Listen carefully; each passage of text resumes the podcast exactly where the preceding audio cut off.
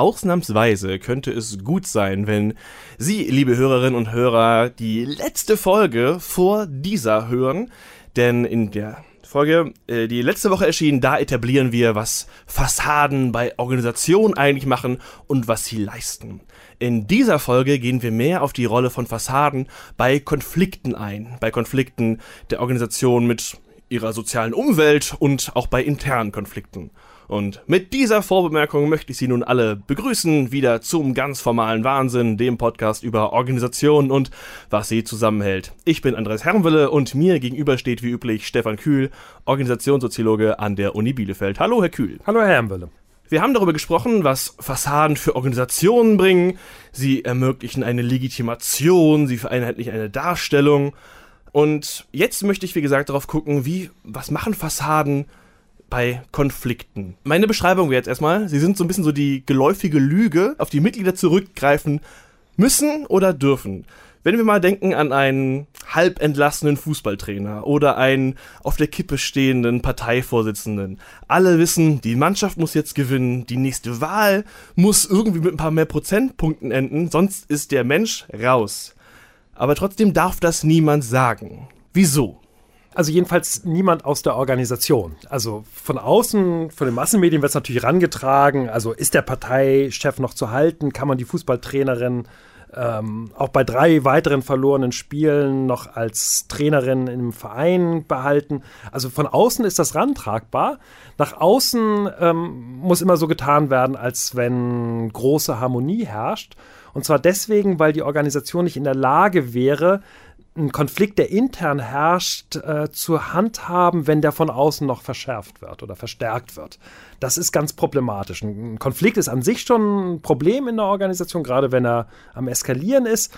Aber wenn um die Organisation herum lauter interessierte Personen stehen, die gerne das beobachten, kommentieren, sagen, ah, die haben ja ein großes Problem, dann würde der Konflikt intern noch weiter eskalieren. Es wäre noch weiter problematisch für die Organisation. Ich beobachte das, ich würde den Eindruck haben, aber was verursacht das? Warum eskaliert ein Konflikt durch Beobachtung? Ja, weil die Beobachter ja eigene Interessen haben, die sie damit reinbringen. Also die, die, haben zum Beispiel Interesse, Konflikte weiter eskalieren zu lassen. Das sieht man auch innerhalb von Organisationen. Wenn innerhalb eines Arbeitsbereichs, innerhalb einer Abteilung ein Konflikt herrscht, dann könnte das für andere Arbeitsbereiche, andere Abteilungen hilfreich sein, diesen Konflikt nicht zu beenden, zu helfen, sondern ihn eher kochen zu lassen, weil die Abteilung dann nicht in der Lage ist, zum Beispiel Ressourcen einzufordern von der Spitze der Organisation. Oder es lenkt von eigenen Konflikten, die man hat, ab, weil man immer darauf verweisen kann, dass es doch diese Eskalation in einer bestimmten Abteilung gibt.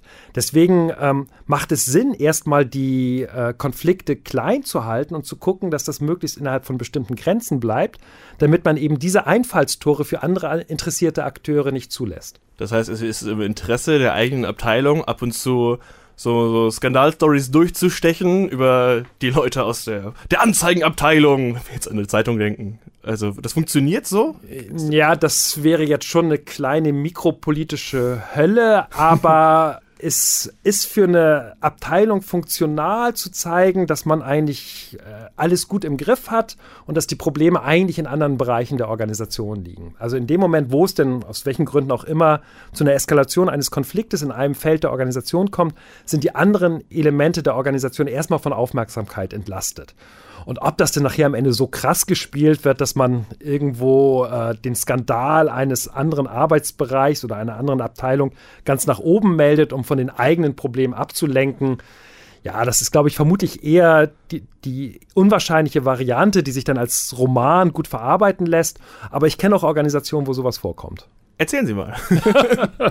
ja, also das sind, das sind häufig, häufig Organisationen, die sich in einem mikropolitisch stark aufgeladenen Umfeld bewegen. Also denken Sie zum Beispiel an, an verschiedene Organisationen oder Organisationseinheiten, die sich in Entwicklungsländern befinden, wo man feststellt, dass es zu sowas wie einer großen Aufmerksamkeit auf mögliche Skandale kommt. Dann ist man als Organisation froh, wenn so ein Skandal ähm, nicht in der eigenen Organisationseinheit thematisiert wird, sondern bei einer anderen Organisation vorkommt. Oder wenn Sie jetzt ein Beispiel der, des Abgasskandals äh, nehmen, ich kann mir vorstellen, dass einige große Automobilhersteller dankbar gewesen sind, dass dieser Skandal sich bei Volkswagen und Audi konzentriert hat zuerst und sie selbst ein paar Monate später überhaupt in die massenmediale Berichterstattung gekommen sind.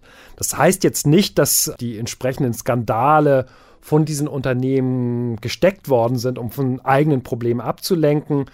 Aber ähm, es gibt auch, gerade wenn Sie so Kartellfälle oder so nehmen, schon Fälle, wo man sieht, äh, man versucht die Aufmerksamkeit eigentlich eher auf konkurrierende Organisationen oder manchmal auch, wenn es um Ressourcenverteilung geht, auf andere Organisationseinheiten zu schieben. Sie haben eben darüber gesprochen, dass bei der Darstellung von Organisationen darauf Wert gelegt wird, zu zeigen, wir können damit umgehen, wir sind dabei, dieses Problem zu lösen. Es ist immer so, so eine zukunftsorientierte Sprechweise, wenn es um Konflikte geht.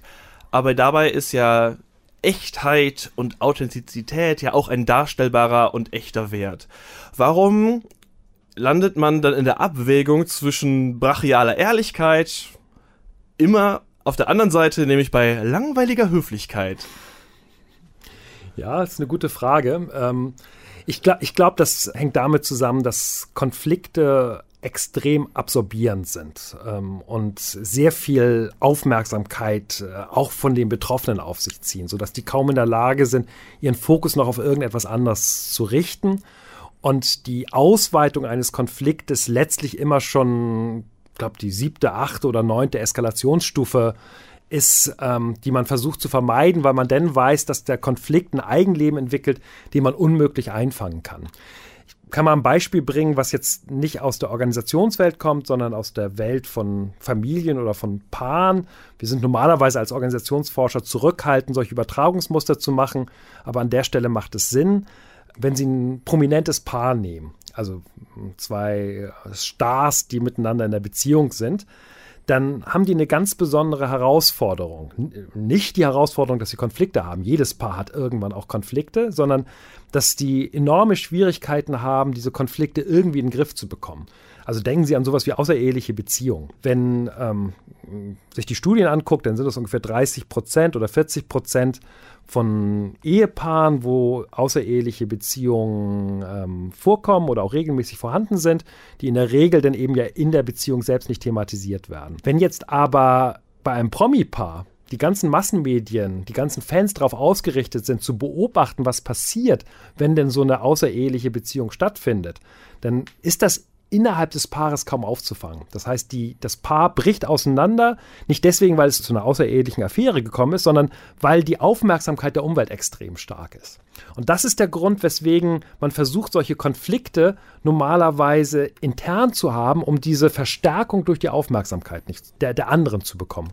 Und die Verstärkung findet dann statt durch diese ständige Thematisierung. Also es ist nicht möglich, diesen Konflikt zu beenden, weil man immer wieder darauf angesprochen werden kann. Ja, man hat überhaupt nicht mehr die Themenhoheit. Man kann nicht sagen, so jetzt ist das Thema aber zu Ende, weil um einen rum lauter andere damit beschäftigt sind, dieses Thema immer wieder in die Diskussion zu bringen.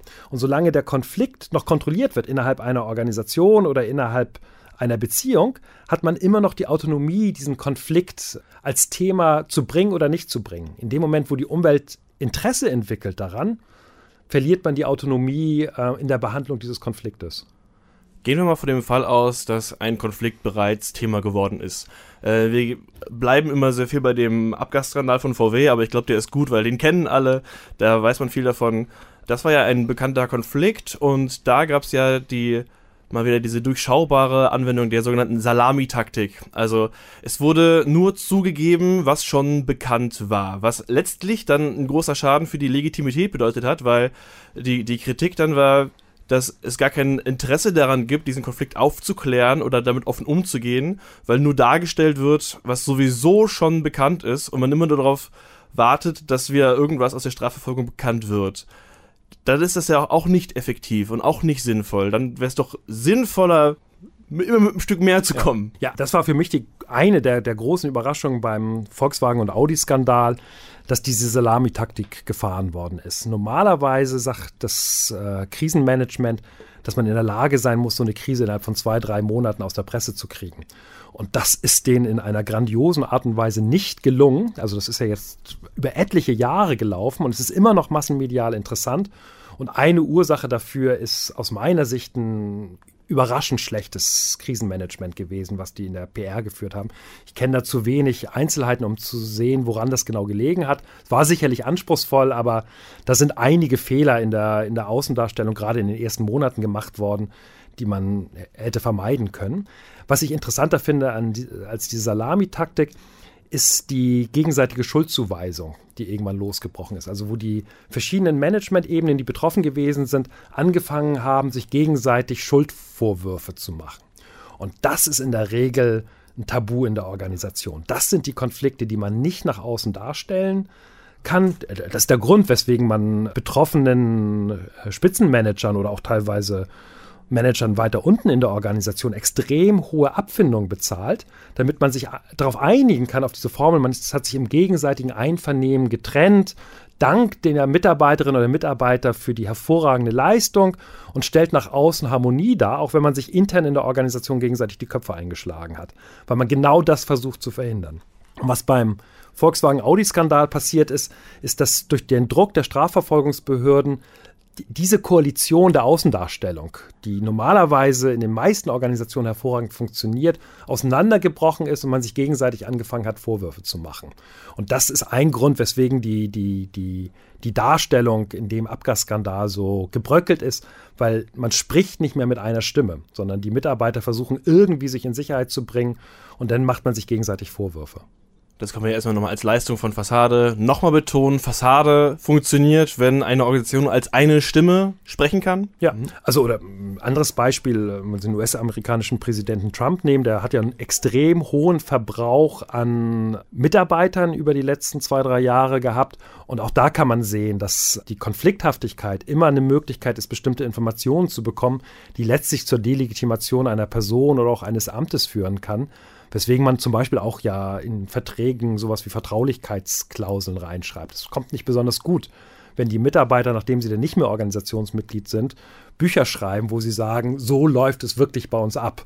Das versucht man möglichst als Organisation zu verhindern. Also alles, was an Konflikten da ist, wird nur in kontrollierten, homöopathischen Dosen nach außen gegeben, um ein bisschen Authentizität zu haben. Aber die eigentlichen Konflikte werden innerhalb der Organisation gehalten und auch innerhalb der Organisation nur thematisiert. Ich will auf diese inneren Konflikte jetzt zu sprechen kommen, denn das Spannende ist ja, dass Fassaden nicht nur dafür da sind, Konflikte zu zu kaschieren, sondern sie darüber hinaus ja auch noch eigene Probleme verursachen können. Ich denke zum Beispiel daran, dass äh, so an Ernüchterungsmomente, wenn, wenn die Darstellung war, dass Teamarbeit wichtig ist und nachher trotzdem Personen nach einzelner Leistung bezahlt werden. Oder die Darstellung ist, dass interne Demokratie was Wichtiges ist und nachher die Entscheidung trotzdem komplett in der Hierarchie liegen. Wie, wie können Organisationen mit diesen Ernüchterungsmomenten bei ihren Mitgliedern umgehen, wenn die feststellen, dass Darstellung und echtes organisationales Funktionieren auseinanderfallen.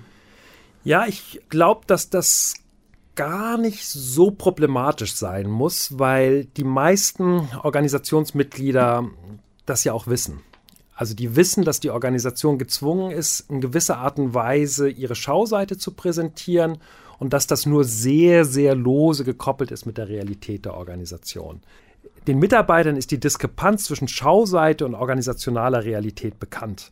Das weiß man. Es gibt vielleicht einzelne Ausnahmen, wenn man den ersten Job macht und äh, in irgendein hippes Start-up geht und noch als 25-Jährige glaubt, ähm, dass das so ist, wie die sich nach außen darstellen oder wie vielleicht das erste Jahr gewesen ist und dass das jetzt fünf, sechs Jahre weitergeht. Da kann man sagen, okay, man muss halt erstmal sich an die Realität von Organisationen außerhalb der Universität oder der Schule oder der, der, der normalen Organisationserfahrung, die man vorher gemacht hat, gewöhnen. Aber in der Regel wissen Leute, die zwei, drei Organisationen durchlaufen haben, dass ähm, das Klappern mit zum Handwerk gehört und die gut dargestellte Schauseite notwendig ist. Das heißt, die managen das in der Regel professionell. Und auffällig wird es erst, wenn die Diskrepanz zu groß wird. Also wenn sie auf der einen Seite ähm, eine Geschäftsführerin haben, die voller Begeisterung die ganze Zeit von der brillanten Stimmung in der Organisation schwärmt und alle wissen, das ist eigentlich der Betrieb mit der schlechtesten Stimmung in der ganzen Region. Dann wird es irgendwann problematisch, dann bildet sich sowas wie Zynismus der Mitarbeiter aus, aber dass eine gewisse Form von, von Diskrepanz zwischen Schauseite und organisationaler Realität vorhanden ist, weiß man als Mitglied. Wie sieht das aus, wenn es zur Schauseite gehört, dass die gesamte Form der Organisation sich irgendwie anpassen muss? Ich denke an sowas wie eine Compliance-Abteilung. Die sind plötzlich in Mode gekommen aus meiner Beobachtung. Also eine Abteilung, die nur dafür da ist, auf Einhaltung von Regeln zu achten. Und die brauchen jetzt anscheinend große Unternehmen weil alle eine brauchen und das so eine Art Standard geworden ist. Letztlich will man aber vielleicht gar nicht, dass so genau darauf geachtet wird, dass alle Regeln immer genau eingehalten werden. Wieso haben wir bereits besprochen. Wie erklärt man das den Leuten, die man nachher da einstellt, dass sie sich selbst gar nicht so ernst nehmen sollen? Ja, auch da würde ich sagen, unterschätzt man die, die Intelligenz von Organisationsmitgliedern. Ähm, meine Erfahrung, auch, auch aus Beratungsprozessen, ist, dass, dass viele äh, wissen, dass sie einen bestimmten Diskurs bedienen müssen. Also zum Beispiel den Diskurs, wir müssen uns an Regeln halten. Und zum Beispiel auch die, die klugen Compliance-Manager wissen, dass sie das nicht überziehen können innerhalb einer Organisation. Also diese gewisse Bedienung von zwei unterschiedlichen Realitäten gehört mit zu einer Professionalität der Organisation dazu und wird auch irgendwann abgeliefert. Also man kann das bis auf Detailinteraktion beobachten, wo man feststellt, solange der oberste Chef oder die oberste Chefin mit dabei ist, redet man so, wie es erwartet wird und wenn man dann mit dem unmittelbaren Vorgesetzten spricht, dann wechselt man sofort die Realitätsebene und liefert halt eine, eine deutlich präzisere Beschreibung des eigenen Problems ab. Also ich, ich vertraue da an den Stellen auf die Professionalität von Organisationsmitgliedern, dass die wissen, dass es mit dazugehört, solche unterschiedlichen mehr oder minder geschönten oder mehr oder weniger realistischen Beschreibungen je nach Situation abzuliefern. Können Sie dazu ein Beispiel bringen? Ja, ich, ich kann mich an äh, ähm, ganz frühe Forschung erinnern, die ich vor 25 Jahren gemacht habe. Das war eins der, der absoluten Vorzeigeunternehmen mit allen Preisen ausgestattet, die man damals in Bezug auf New Work, das hieß damals anders, aber absolutes Vorzeigeunternehmen. Die Geschäftsführerin ist rumgereicht worden in der ganzen Bundesrepublik Deutschland, weil es ihr gelungen ist, eben ein Unternehmen mit extremer Frauenförderung aufzubauen als wir uns das Unternehmen näher, näher angeguckt haben, wir festgestellt haben, dass da schon eine extreme Brutalität im Umgang miteinander geherrscht hat. Also es war ein kleines Unternehmen, was wie eine Familie gewachsen ist. Je größer das geworden ist, desto größer war die Unzufriedenheit der Chefin mit den Mitarbeiterinnen oder Mitarbeitern und auf der anderen Seite der Mitarbeiterin mit ihrer Chefin. Also die Diskrepanz wurde immer größer. Und was mich dann beeindruckt hat, dass obwohl diese Diskrepanz nach zwei, drei Stunden klar gewesen ist, die Mitarbeiterinnen immer noch eine Einsicht drin gehabt haben, dass das für die Organisation funktional sein kann, dass ihre Geschäftsführerin durch die Presse gereicht wird, weil sie zum Beispiel gute Kontakte zur Politik hat, in der Lage gewesen ist, darüber bestimmte Bevorzugung zu erreichen, weil das auch für die Kunden nicht ganz unwichtig gewesen ist, dass die Organisation da aufgetreten ist. Das heißt, obwohl sie alle gelitten haben in dieser Organisation, waren sich die Mitarbeiterinnen trotzdem bewusst, dass die Außendarstellung funktional für die Organisation ist. Finden wir da auch einen Grund dafür, wieso es oft so lange braucht, bis wirklich illegales Verhalten in Organisationen auffällt? Dass man ja erstmal weiß, dass schlechte Darstellung der Organisation schadet, dass es funktional sein kann, wenn innere Wirkung, inneres Arbeiten in der Organisation und die Darstellung komplett auseinandergehen? Ja, ich glaube, dass, ähm, egal ob das jetzt eine, eine, formale Vorschrift ist, dass man bestimmte Sachen nicht bekannt geben darf oder ob das nur als informale Erwartung durchgesetzt wird, ähm, es ist in der Regel schon eine enorme Entfremdung, die ein Organisationsmitglied durchlaufen haben muss, bevor die Person bereit ist, systematischer interne Informationen, die problematisch sind, an die Öffentlichkeit zu bringen. Also diese sogenannten Whistleblower, die es gibt, die dann auch teilweise in den Wirtschaftsmedien verherrlicht oder gepriesen werden. Das sind immer schon Mitglieder gewesen, die eigentlich äh, schon nicht mehr wie ein Organisationsmitglied gedacht haben. Und dementsprechend ist es auch so, wenn, wenn sowas erstmal stattfindet, dass jemand solche Informationen nach außen gibt, zum Beispiel über Konflikte innerhalb einer Organisation oder über Regelabweichungen, dann werden diese Organisationsmitglieder relativ schnell aus der Organisation entfernt. Verstoß nicht primär gegen formale Normen der Organisation, sondern eben die informale Erwartung, dass man als Organisationsmitglied eine geschönte Darstellung der Organisation abzubieten hat. Ist die nur informal? Dieser Druck sich an die Darstellung zu halten, das ist ja nochmal interessant. Wo kommt der eigentlich her? Weil da kann man ja auch ohne Probleme Leute zu verpflichten. Das macht man ja auch. Warum nennen Sie das gerade informal, dass der Druck gekommen ist? Ja, man kann das versuchen, in die Arbeitsverträge reinzuschreiben. Also zum Beispiel reinzuschreiben, äh, Informationen dürfen nur über die und die Stelle nach außen gegeben werden oder Kontakt mit der Presse darf nur über die Pressestelle laufen. Also man kann das versuchen, als formale Norm zu spezifizieren. Viel wichtiger ist aber der informale Druck, der aufgebaut wird. Der informale Druck, dass man weiß, dass in dem Moment, wo man sowas nach außen gibt, das eine Krise in der Organisation auslösen kann und die organisationalen hm, Kollegen, Kolleginnen dann feststellen, dass das Bild zusammenbricht das in der Regel nicht gut gefunden wird. Also man sieht das im ganz, ganz Kleinen. Man sieht es im ganz, ganz Kleinen. Also wenn ein Organisationsmitglied anfängt, im falschen Forum zu offen über die eigene Organisation zu sprechen, dann ist das schwierig. Dann setzen sofort Zensurmechanismen ein. Oder wenn sie ins Amt gehen und da fängt eine Sachbearbeiterin an, ihm zu erzählen, ja, das liegt aber daran, dass die andere Kollegin das nicht rechtzeitig geliefert hat. Ist das keine geschönte Darstellung der Organisation mehr, kommt bei der anderen Kollegin nicht besonders gut an. Das heißt, in dem Kontakt zur Umwelt der Organisation, zu dem Kunden, Klienten, Shareholdern, Zulieferern, Kooperationspartnern, wird in der Regel erwartet, informal erwartet, dass man die Organisation gut darstellt. Sie haben gerade, äh, ich würde es mal als Best Practice Beispiel zusammenfassen gesagt, es ist gar nicht so wichtig, dass die Außendarstellung mit der, mit dem, wie die Organisation zusammenfällt, es ist äh, gar, gar nicht notwendig. Das Einzige, was notwendig ist bei der Darstellung ist, dass die Mitglieder sie als funktional erkennen. Dann kann das funktionieren. Ja, man mag das als Praktiker äh, schwer ertragen, aber das ist die Einsicht, die man aus der Organisationsforschung von, von Jahrzehnten von Forschung ziehen kann, dass eine gewisse Diskrepanz zwischen dem, was man nach außen darstellt und dem, wie es wirklich abläuft, funktional ist. Wenn die Organisation alles nach außen tragen würde, total transparent wäre, dann würde sie innerhalb von sehr kurzer Zeit an ihren internen Konflikten, an der Verschärfung der internen Konflikten zerbrechen. Deswegen gehört irgendeine Form von Schauseite mit zu jeder Organisation dazu. Die kann man unterschiedlich gut oder unterschiedlich schlecht managen. Die Diskrepanzen können unterschiedlich stark sein. Aber auf eine Schauseite kann keine Organisation verzichten. Stefan Kühl, herzlichen Dank. Ich bedanke mich auch.